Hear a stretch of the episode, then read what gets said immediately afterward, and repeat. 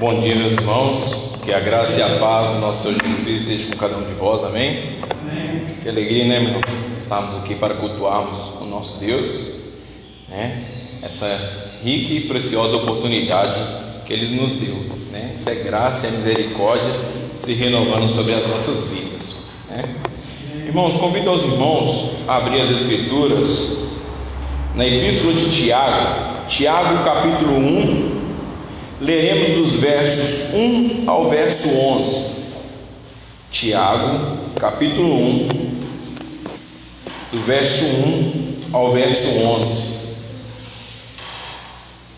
Lerei até o verso 11, só que vou me ater aqui do apenas os, os quatro primeiros versículos. Mesmo assentados, com gozo, gozo e reverência, meditamos então na palavra do Senhor. Então diz assim: Tiago, servo de Deus e do Senhor Jesus Cristo, as doze tribos que se encontram na dispersão, saudações. Meus irmãos, tende por motivo de toda alegria o passar por várias provações, sabendo que a provação da vossa fé, uma vez confirmada, produz perseverança. Ora, a perseverança deve ter ação completa, para que sejais perfeitos e íntegros, em nada deficientes. Se, porém, algum, algum de vós necessita de sabedoria, peça a Deus, que a todos dá liberalmente e nada lhes impropera, e ser-lhe-á concedida. Peça, porém, com fé, pois o que duvida é semelhante à onda do mar, impelida e agitada pelo vento. Não suponha esse homem que alcançará no Senhor alguma coisa. Homem de ânimo dobre, inconstante em todos os seus caminhos. O irmão, porém, de, de condição humilde, glorie-se na sua dignidade e o rico na sua insignificância, porque ele passará como a flor da erva, porque o sol se levanta com o ardente calor e a erva seca e sua flor cai e desaparece a sua formosura do seu aspecto. Assim também se murchará o rico em seus caminhos. Teremos mais uma palavra de oração. Senhor nosso Deus, Pai amado, Pai querido, ó Deus, nós lemos aqui agora a tua palavra, Deus, revelada pelo teu Espírito Santo, Pai. Nós pedimos ao Senhor, ó Pai, que o Senhor possa iluminar a nossa mente, que eu possa ser aqui, ó Pai, um canal de bênção para os meus irmãos, Pai, para a tua igreja que se encontra aqui, Pai. Que nós possamos ser edificados, sair daqui melhores que nós entramos, nós possamos refletir e meditar e desfrutar, Pai, dessa tua palavra no nosso dia a dia, Deus. Que o Senhor receba glória para si, Pai. A glória é tua, somente tua, Pai. E que o Senhor possa nos conformar à imagem do teu Filho amado Jesus Cristo, Pai. Assim oro e te agradeço, no nome de Jesus. Amém. Meus irmãos, Epístola de Tiago, né? O nome, a autoria leva o seu próprio nome, né? Tiago essa carta ela foi escrita aproximadamente no ano 44 a 62, mas provavelmente aqui vai ser no ano de 44, porque no ano 62 já data-se aproximadamente a morte de Tiago. É, esse Tiago aqui é exatamente aquele, o Tiago, o meio-irmão de Jesus Cristo, que está citado lá em Marcos 6,3 e em Mateus 13:55, naquele momento em que eles chegam, fala, os alguns fariseus, escribas chegam ali diante, vê Maria e seus filhos. Aí ela fala: "Olha, está ali", né? Aí fala Jesus Cristo, aí cita, cita ali Tiago. Então esse Tiago é o Tiago meio irmão de Jesus Cristo. Antes de nós entrarmos para dentro do texto, eu gostaria de fazer uma pergunta para os irmãos ir pensando até o fim do, da ministração, para que os irmãos possam ir meditando e refletindo. e possa dentro de si, mediante a, a exposição, possa ir meditando e possa ir encontrando respostas também. Pergunta aos irmãos: qual está sendo a nossa contribuição para a expansão do Evangelho em tempos pandêmicos? Quero tratar com os irmãos aqui sobre uma perseverança.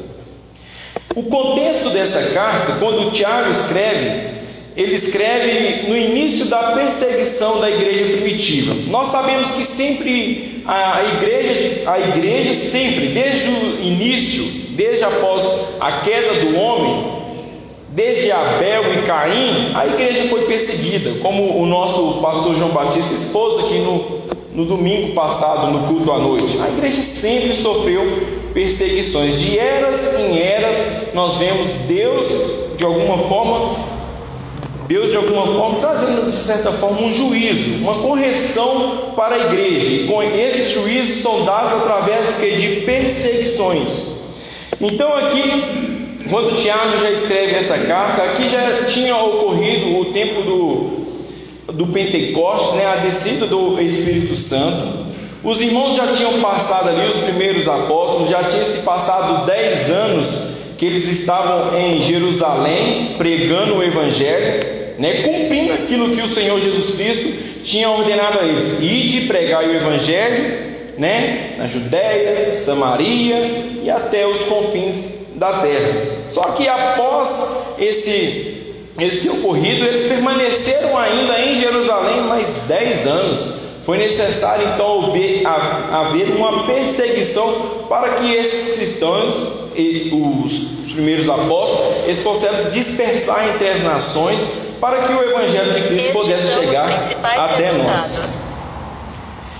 Então, meus irmãos, o propósito dessa carta que Tiago escreve, o propósito é ensinar a sabedoria de Deus para perseverar em meio às dificuldades, até que Cristo venha. Esse é o ponto fundamental dessa carta. Ela vai, se você continuar lendo, você vai ver que ele vai tratar aqui de alguns pontos teológicos também, sobre fé, sobre obras. Ele não contradiz Paulo, né? Paulo vai falar que nós somos salvos pela graça mediante a fé. Aí alguns irmãos queriam se pegar nessa palavra e falar, então, se eu sou salvo somente pela fé, eu não preciso de obras. Aí Tiago vai trazer, trazer essa correção. Tiago, ele que foi um dos líderes do concílio de Jerusalém. Então, no concílio de Jerusalém, ele vem fazer essa correção. Não que ele está contradizendo Paulo, mas que ele está trazendo aqui uma, um entendimento melhor para os irmãos. Olha, nós somos salvos pela graça mediante a fé, mas a fé também ela é acompanhada de obras. É isso que ele quer trazer para os irmãos.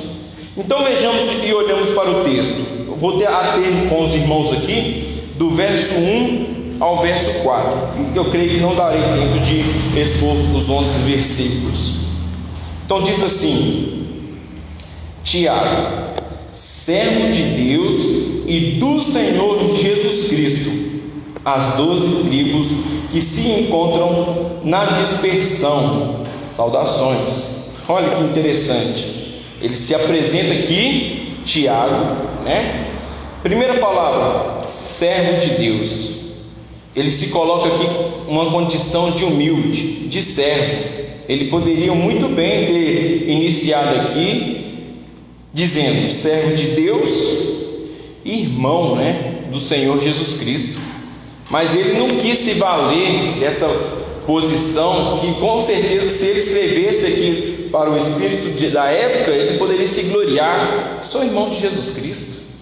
É esse mesmo, que tem feito milagres, tem feito curas. Sou irmão dele. Mas não, ele se, se coloca aqui como servo. Essa palavra servo no grego fala-se doulos, que significa escravos. O que é ser servo? É uma pessoa dedicada ao próximo, mesmo em detrimento dos seus próprios interesses. E é o que nós precisamos ser sempre servos uns dos outros. Nós precisamos ter esse entendimento.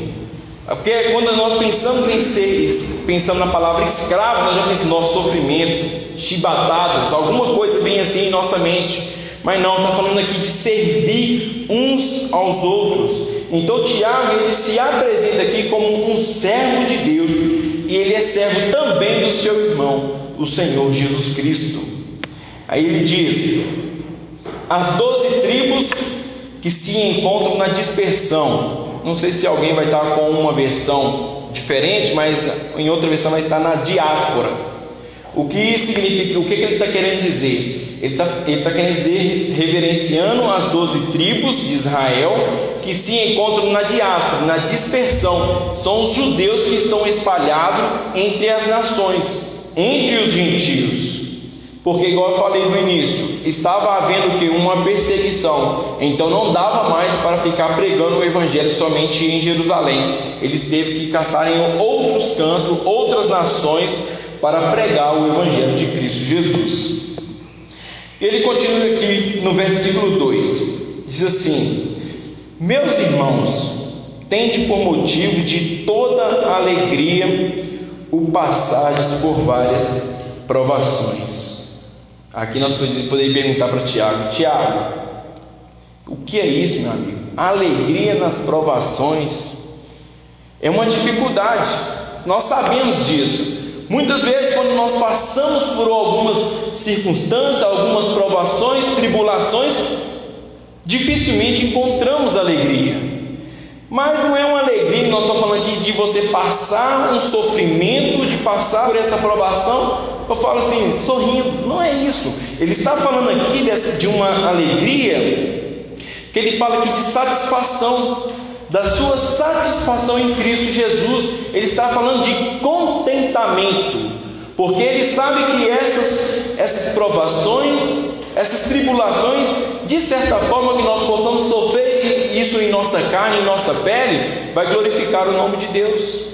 É isso que ele está querendo dizer aqui. Então esteja contente, esteja alegre, esteja satisfeito por passar por isso, porque isso glorifica o nome de Deus. É isso que ele está querendo dizer. Verso 3. Aí ele fala assim: sabendo que a aprovação da vossa fé, uma vez confirmada, produz perseverança. Vamos nos ater aqui ó, ao verbo sabendo. O importante é o, o saber o porquê estar passando por isso. Qual que é o propósito? Qual que é o objetivo de estar passando por essa circunstância? E saber o que essa circunstância possa produzir em nós. É o que nós é o que ele quer ater ele fala assim, sabendo que a aprovação da vossa fé ou seja, a nossa fé, quando nós passamos por isso, ela está sendo provada. Muitas vezes chegamos em certas circunstâncias que falta-nos fé, irmãos. Assim, não, isso está longe do meu alcance. Ah, não vou conseguir, não vou dar conta. Às vezes nós fazemos esses questionamentos dentro de nós. Só que nós devemos lembrar que a fé que nós temos não é uma fé que vem de nós mesmos, mas é uma fé que vem do próprio Deus. Nem a, olha para vocês verem, nem a fé vem de nós mesmos, tudo vem de Deus. Como nosso irmão Giovanni leu aqui na liturgia, quando Jesus Cristo falou: Sem mim nada podei fazer. Sim, sem Jesus Cristo, sem o Espírito Santo em nós, nada somos, irmãos. Então, ele, então o importante é saber que essas provações ela irão edificar a nossa fé. Ela vai gerar algo que o texto vai dizer aqui. Ela vai produzir em nós perseverança. E ele vai dizer no verso 4: Ora, a perseverança deve ter ação completa, para que sejais perfeitos e íntegros, em nada deficientes. Ou seja, a perseverança ela deve ter o que? Ação, o que quer dizer aqui? Ela precisa ter ação completa. O que, que é essa ação completa? Para que sejais perfeitos e íntegros. Aqui vamos, nos ater à palavra íntegro, integridade, inteiro. Está querendo dizer que o que? Em nada deficientes, completo em todos os aspectos.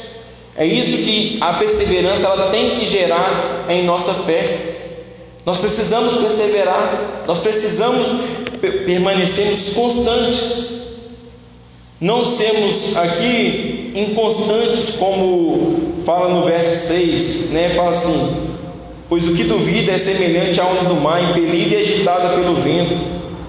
Nós não podemos ser assim, nós precisamos ser perseverantes, constantes, sabemos, sabendo que para que o Senhor me chamou, para que, que eu estou aqui nessa terra, qual que é o meu propósito aqui? Nós precisamos sempre, sempre andarmos dessa forma, conscientes. Sabemos que tudo o que nós fazemos tem que ser para glorificar o nome do Senhor. Se não vai glorificar, então para que, eu vou fazer? Joga fora, retira. Nós precisamos nos ater a isso. Eu digo que quem anda no propósito, quem anda em propósito, sabendo quem é em Cristo e quem Cristo é em sua vida, não vive por viver jamais. Não vive por viver jamais. Você vê o tempo todo o agir de Deus ao seu redor, as circunstâncias dos dias a dia, você vê Deus agindo e fala assim: não, isso aqui não, isso aqui não pode ser uma, apenas, apenas uma suposição, isso aqui não pode ser uma obra do acaso. Em tudo Deus tem um propósito. Foi, a gente vê o cuidado do Senhor, que, como os irmãos sabem, eu trabalho como motorista de aplicativo. E certo dia estava aqui na rua Santa Cruz, parado ali, e estava demorando chamar, e quando chamou, não, glória a Deus que chamou, vamos trabalhar. Arranquei o carro. Quando eu viro à direita, encontro com uma irmã, né, a delegada daqui de Betim, ela deixou o carro dela aberto. E ela só que ela já tinha saído, ela achou que no que ela saiu, ela apertou no alarme, ela achou que os vidros iam se levantar no carro do carro dela. Eu passei, olhei e falei assim, olha, ela já quase virou esquina e o carro dela está aberto. Aí eu voltei, chamei, liguei para ela e falei, Patrícia, seu carro, tem alguém que está olhando seu carro? Ela, não. Eu falei assim, olha, estranho, seu carro ficou aberto. Ela, sério? Eu falei, sério? Ela voltou, ela realmente o carro não está fechando no alarme. Aí foi lá e fechou. Ela, William, muito obrigado, porque nós vemos o cuidado de Deus em todo o tempo, em toda circunstância. Então nós vemos que Deus ele cuida de nós no meio dessas provações. No meio, no meio dessas tribulações, nós vemos o agir de Deus e Deus quer usar cada. Não pense em você que você foi, foram chamados somente para ficar sentado no banco, ouvindo uma pregação de quarta, domingo, embora para casa e isso acabou. Não! Tem um objetivo, tem um propósito maior. Precisamos perseverar. Sabemos que o vírus está aí assolando a nossa nação, assolando o planeta, mas o Evangelho ele precisa ainda ser pregado. Nós precisamos ainda continuar contribuindo para o reino de Deus. Nesses tempos difíceis, precisamos de uma igreja forte, de uma igreja corajosa. Tempos, o, tempo, o, o tempo do frio está aí, muitas igrejas, muitos irmãos, vemos, vemos até o nosso irmão presbítero, pastor licenciado Igor, ele tem feito isso lá em, em Mateus Leme, eu vi no status deles, eles ajuntando ali cobertores, juntando agasalhos para aqueles que não têm isso é uma certa forma de pregar o Evangelho, para a pessoa perceber que Deus está olhando para ela. E nós precisamos ter, sermos proativos também nesse sentido. Nós não, nós, não, nós não podemos ficar esperando que o outro faça. Eu preciso também tomar atitude e começar a fazer, dar ideias, porque isso glorifica o nome do nosso Senhor. Não vamos ficar aqui esperando somente o, o pastor Elton, vamos ficar aqui esperando os presbíteros que façam alguma coisa. Nós precisamos fazer também, nós precisamos, ele sozinho ele fica sobrecarregado, mas juntos nós podemos mais, nós faremos mais. Eu fico pensando, fazendo uma pergunta, pensando para o espírito da época aqui, do contexto, do contexto, o que esses apóstolos ganharam com isso? sendo perseverantes até o fim. O que eles ganharam? Humanamente dizendo, nada. Humanamente dizendo, nada. Mas de acordo com John MacArthur, em seu livro Doze Homens Extraordinariamente Comuns, ele vai falar sobre o fim de cada um daqueles doze apóstolos. De alguns, nós não temos alguns relatos. Esses relatos são extra, extra bíblicos. É, a referência que John MacArthur tem é, de, é do Eusébio e de Flávio José, um dos historiadores do primeiro, do primeiro século. Ele vai dizer assim, ó, John MacArthur, vamos pensar aqui em, cada, em alguns dos apóstolos aqui, o que eles receberam por perseverarem até o fim. Pedro, crucificado numa cruz invertida, ou seja, crucificado de cabeça para baixo. André, o irmão de Pedro, amarrado numa cruz em forma de X. Ele não foi crucificado para que ele, sendo amarrado, pudesse aumentar o seu sofrimento. Tiago, o próprio aqui do texto, decapitado ao fio da espada por Herodes Agripa, não aquele Herodes que decapitou João Batista, mas o seu sobrinho, Herodes Agripa. Foi o primeiro apóstolo a ser martirizado. João, Sabemos que João morreu de velhice na ilha de Patmos, mas antes de ocorrer isso, ele foi lançado em, uma caldeira quente, mas Deus preservou a sua vida. Tudo isso por, por causa do Evangelho. Filipe, Filipe ele foi apedrejado em Heliópolis. Natanael, amarrado dentro de um saco e lançado ao mar. Mateus. Mateus foi atravessado com uma lança. Judas, não o Iscariotes. Esse aqui é conhecido Judas como Judas, filho de Tiago, ou Judas Tadeu, ou mais conhecido como o São Judas Tadeu, espancado até a morte. Alguns outros aqui nós não temos relatos de como foi o seu fim.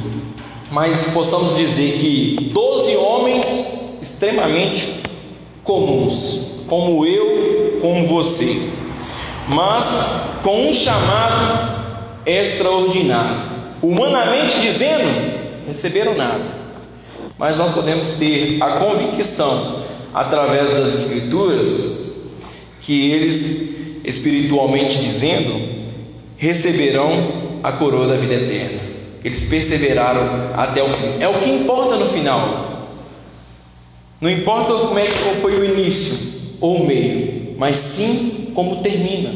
Por isso nós sabemos que quem vai nos gratificar por todo o nosso serviço é o próprio Senhor, é o próprio Deus. Que nós possamos fazer a obra do Senhor, que nós possamos proclamar o Evangelho de Cristo Jesus para não, não esperando reconhecimento de homens, porque todas as vezes que nós esperarmos reconhecimento de homens, nós seremos entristecidos. Podemos ter essa convicção, mas nós temos um Deus que vê tudo e vê todos. E é ele que vai nos e é ele que vai nos recompensar pelo o nosso serviço. Então, meus irmãos, volto à mesma pergunta do início. Qual está sendo a nossa contribuição para a expansão do Evangelho em tempos pandêmicos? Sabemos que as pessoas vão ver o Evangelho através das nossas atitudes. Aí eu me pergunto: de fato eu estou sendo, como Tiago diz aqui, servo, servo de Deus, servo do nosso Senhor Jesus Cristo? Estou de fato tendo alegrias, satisfação, contentamento para aquilo que o Senhor me chamou? Eu estou vivendo no propósito que o Senhor me chamou? Estou perseverando nisso? São perguntas que nós precisamos fazer dentro de nós e observar se as nossas atitudes estão condizentes com a palavra do Senhor. Sabe, eu, quando eu leio, quando eu medito sobre algumas biografias, principalmente dos apóstolos, dentre alguns outros, dos reformadores, sinceramente eu olho para mim e falo assim: meu irmão, sou crente não, não estou fazendo é nada. Eu olho assim, meu Deus, se eu possa ter realmente misericórdia de mim e que possa haver uma mudança de mente, mudança de comportamento no meu ser, para glorificar o teu santo nome. Meus irmãos, então que Deus em Cristo Jesus, né, que Ele possa nos dar força, que Ele possa nos dar sabedoria, para que nós possamos continuarmos firmes, perseverantes, que nós possamos aqui, igual eu falei, ser proativos, se prontificar para ajudar o nosso pastor Elton, os presbíteros, chegar para eles, em que eu posso ser mais útil?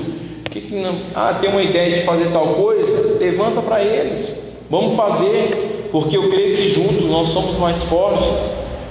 Nós vamos de fato, como nós lemos na liturgia, repetidas vezes o texto de João fala: Amai-vos uns aos outros. Jesus Cristo diz: Amai-vos uns aos outros, como eu vos amei. Nós temos o ápice de amor, que é o de Jesus Cristo que morreu por nós, aquele que derramou o seu sangue, não somente sangue, sangue sem pecado algum. Então, que nós possamos meditar nisso. Eu falo assim que a base do evangelho, eu falo da igreja primitiva, se a gente olharmos para Jesus Cristo e os apóstolos, a base foi puro sangue. Puro sangue derramado. Martírios vários martírios aconteceram para que o Evangelho fosse propagado e chegasse até nós. E eu finalizo com essa pergunta: o que eu tenho feito para essa propagação? Feche seus olhos, fale mais uma oração. Senhor nosso Deus, oh Pai,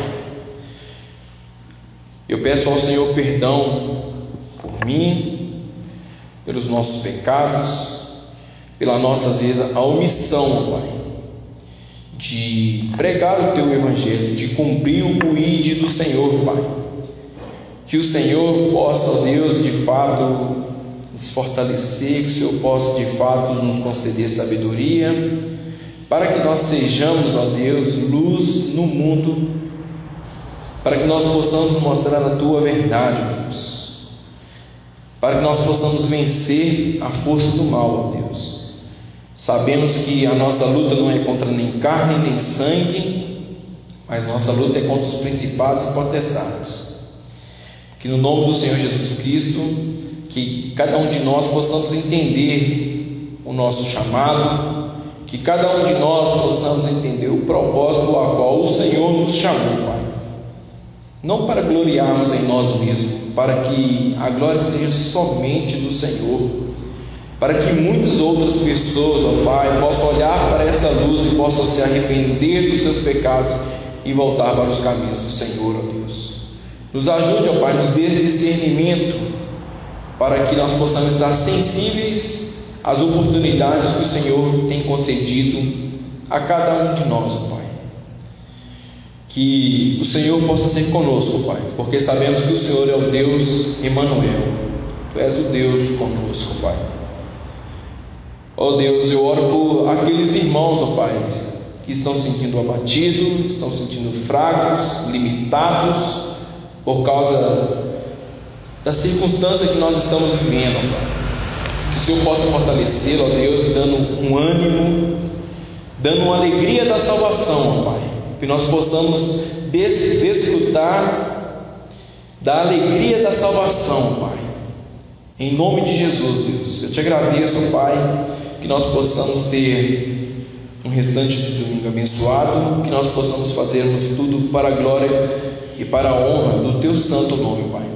Assim oro e te agradeço em nome de Jesus. Amém. Amém. Vamos finalizar, irmãos, fazendo a oração do Pai Nosso. Mateus capítulo 6, dos versos 9 ao verso 15. Aquele que se puderem colocarem sobre, sobre os seus pés, Os que não puderem, poderão ficar sentados mesmo. Faremos essa, leitura, essa oração em uma única voz. Mateus, o Evangelho escrito por Mateus, capítulo 6. Nós leremos do, do verso 9 ao verso 15. No 3. Um, dois, três. Portanto, vós orareis assim: Pai nosso que estás no céu, santificado seja o teu nome, venha o teu reino, faça-se a tua vontade, assim na terra como no céu. O pão nosso de cada dia dá-nos hoje e perdoa-nos as nossas dívidas, assim como nós temos perdoado os nossos devedores. Não nos deixes cair em tentação, mas livra-nos do mal, pois teu é o reino, o poder e a glória para sempre. Amém. Amém. Podeis assentar. Irmãos, o culto público está encerrado, como sempre nosso pastor Elton diz, mas o culto da vida continua. Que nós possamos seguirmos firmes, perseverantes, para que o nosso Deus seja glorificado através das nossas vidas. Passo a palavra mais uma vez para o nosso irmão Giovanni, que ele vai dar alguns avisos.